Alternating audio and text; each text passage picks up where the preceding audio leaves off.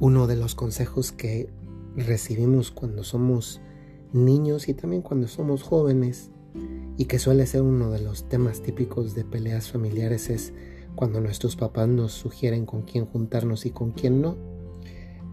Ahora que uno ya está un poco más crecido y eso nos pasa a todos, todos crecemos, en nadie el tiempo se detiene nomás porque sí, te vas dando cuenta cómo muchos de los consejos que te dan los papás, pues posiblemente no en todos tengan razón al 100%, pero partiendo del hecho de que usualmente un consejo lo dan porque nos aman y porque buscan lo mejor para nosotros, no nos dan un consejo porque nos odian.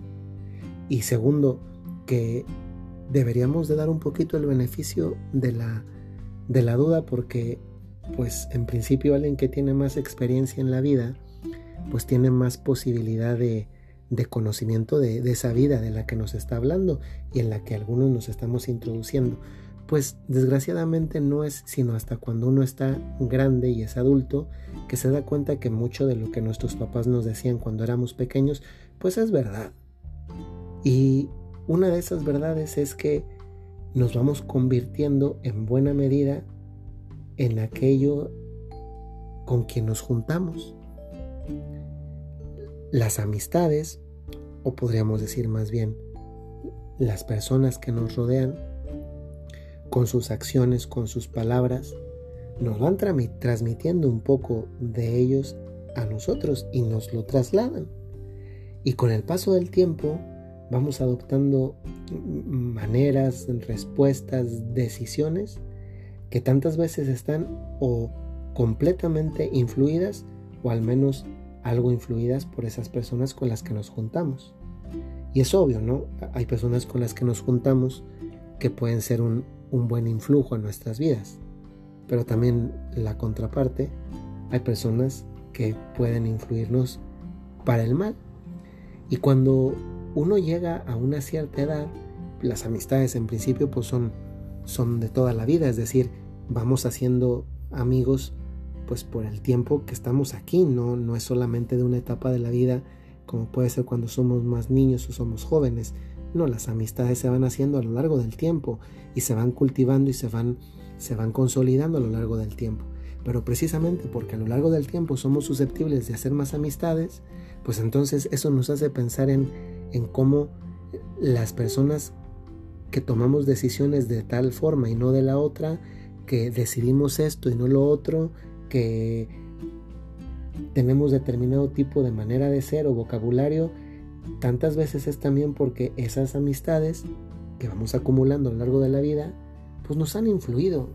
Esas amistades pues pueden ser para bien o para mal. Nada más que cuando somos grandes, a diferencia de cuando somos pequeños, en principio somos personas más maduras. En principio. Y entonces también en principio somos personas que deberíamos ser eh, capaces de distinguir lo que más nos conviene de lo que no. Y entonces esto, que en principio podría ser una reflexión sobre las amistades, también se convierte en una reflexión sobre la propia madurez. Una madurez que me lleva a preguntarme algo tan sencillo como esto. ¿Para qué juntarte con los lobos y aprender a aullar si puedes juntarte con las estrellas y aprender a brillar. Los lobos andan en manadas. Todo lo hacen en grupo. Por así decir, sucede que se despersonaliza el individuo. Y el individuo actúa movido por el ímpetu de la ola por la que es llevado en ese grupo. Es verdad, las estrellas también están siempre, al menos como las percibimos desde aquí abajo, desde la Tierra, pues también podríamos decir que están en grupos. Pero la diferencia es que cada una brilla con el brillo propio, con la luz propia.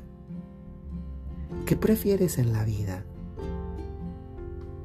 ¿Alguien que te lleve para abajo o alguien que te lleve para arriba?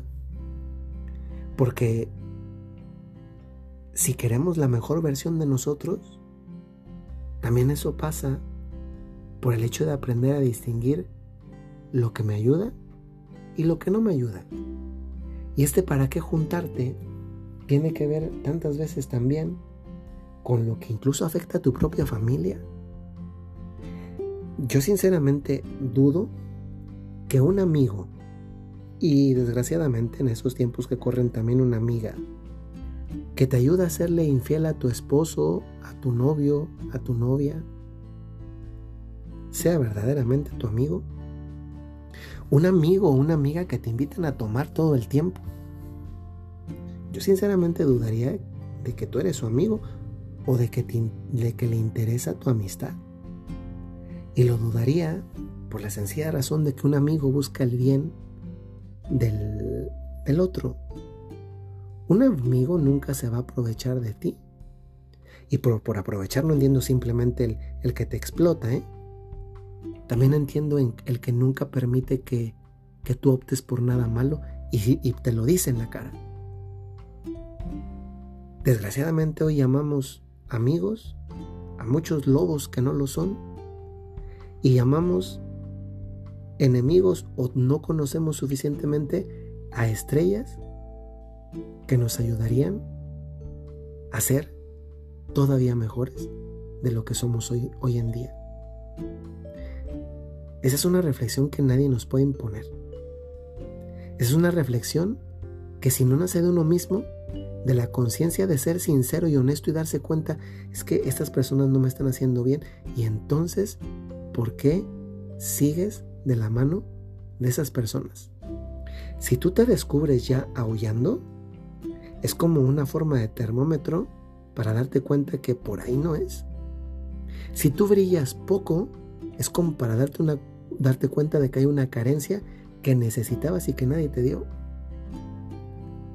Yo no sé, porque solamente cada uno es capaz de darse cuenta si tus amistades te elevan o te degradan. Si efectivamente los que te rodean son de verdad amigos o no lo son. Si tú solamente eres un número más para otra persona o si no lo eres. Y esto, sobre todo cuando está de por medio de la familia, pienso por ejemplo un esposo o una esposa, debería hacernos plantear mucho más profundamente porque alguien que toma contigo el día que tú en la cárcel no va a estar ahí por ti. El día que te des cirrosis quística y no sé si eso exista, pero yo creo que sí, no y suena como de alcoholismo. Pero el día que tú estés en el hospital por un problema de tu alcoholismo, en el que andabas con ese amigo al que posiblemente no le fue tan mal, ese día te vas a dar cuenta que tal vez el tiempo que invertiste en, en quien te hundía era el tiempo que debías haber pasado con quien te elevaba, aunque no te haya dicho lo que tú querías. Porque muchas veces lo que hacemos es que nos alejamos de los que no nos siguen el cuento y nos juntamos con los que nos siguen la corriente y no nos hablan con la verdad de esa verdad que es, oye, eso no está bien. Plantéate, si tú no tienes un amigo al que llamas amigo y que de vez en cuando también te dice, oye, eso no está bien. Y siempre no solamente te, te secunda, sino que además te lleva a cosas peores, de realmente pregúntate si es tu amigo porque puede ser que ya eres lobo y que no te has dado cuenta.